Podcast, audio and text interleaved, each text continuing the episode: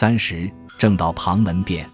属性养身一道，如烧石炼汞、服食采补之说，在人身外求之，稍有知识，因之为旁门，而不知授受不真。以伪传伪者，又有四焉其太过者，如不离清浊，逼起过关，不明升降，采药非品，此鲁莽行事，助长类也。如血脉未合，即便静养，关窍未通，即使寂寂，此高谈玄理，莫生累也。作此成疾，反言出病，逼成幻境，鬼言神通，是皆自误误人之类。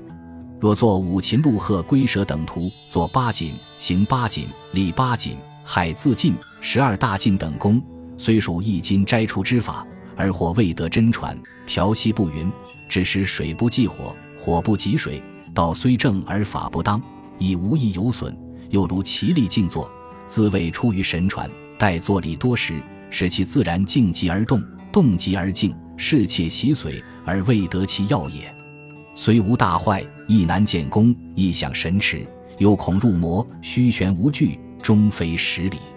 可见取之身外，非道；取之身内而不自然，久无效验，亦非道。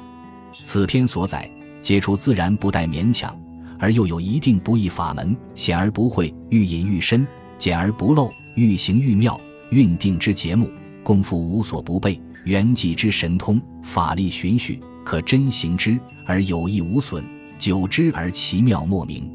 苟日新又新，精微奥妙，有不可言传，真可谓夫妇之愚，可以与之及其志也。虽圣人亦有所不知焉矣。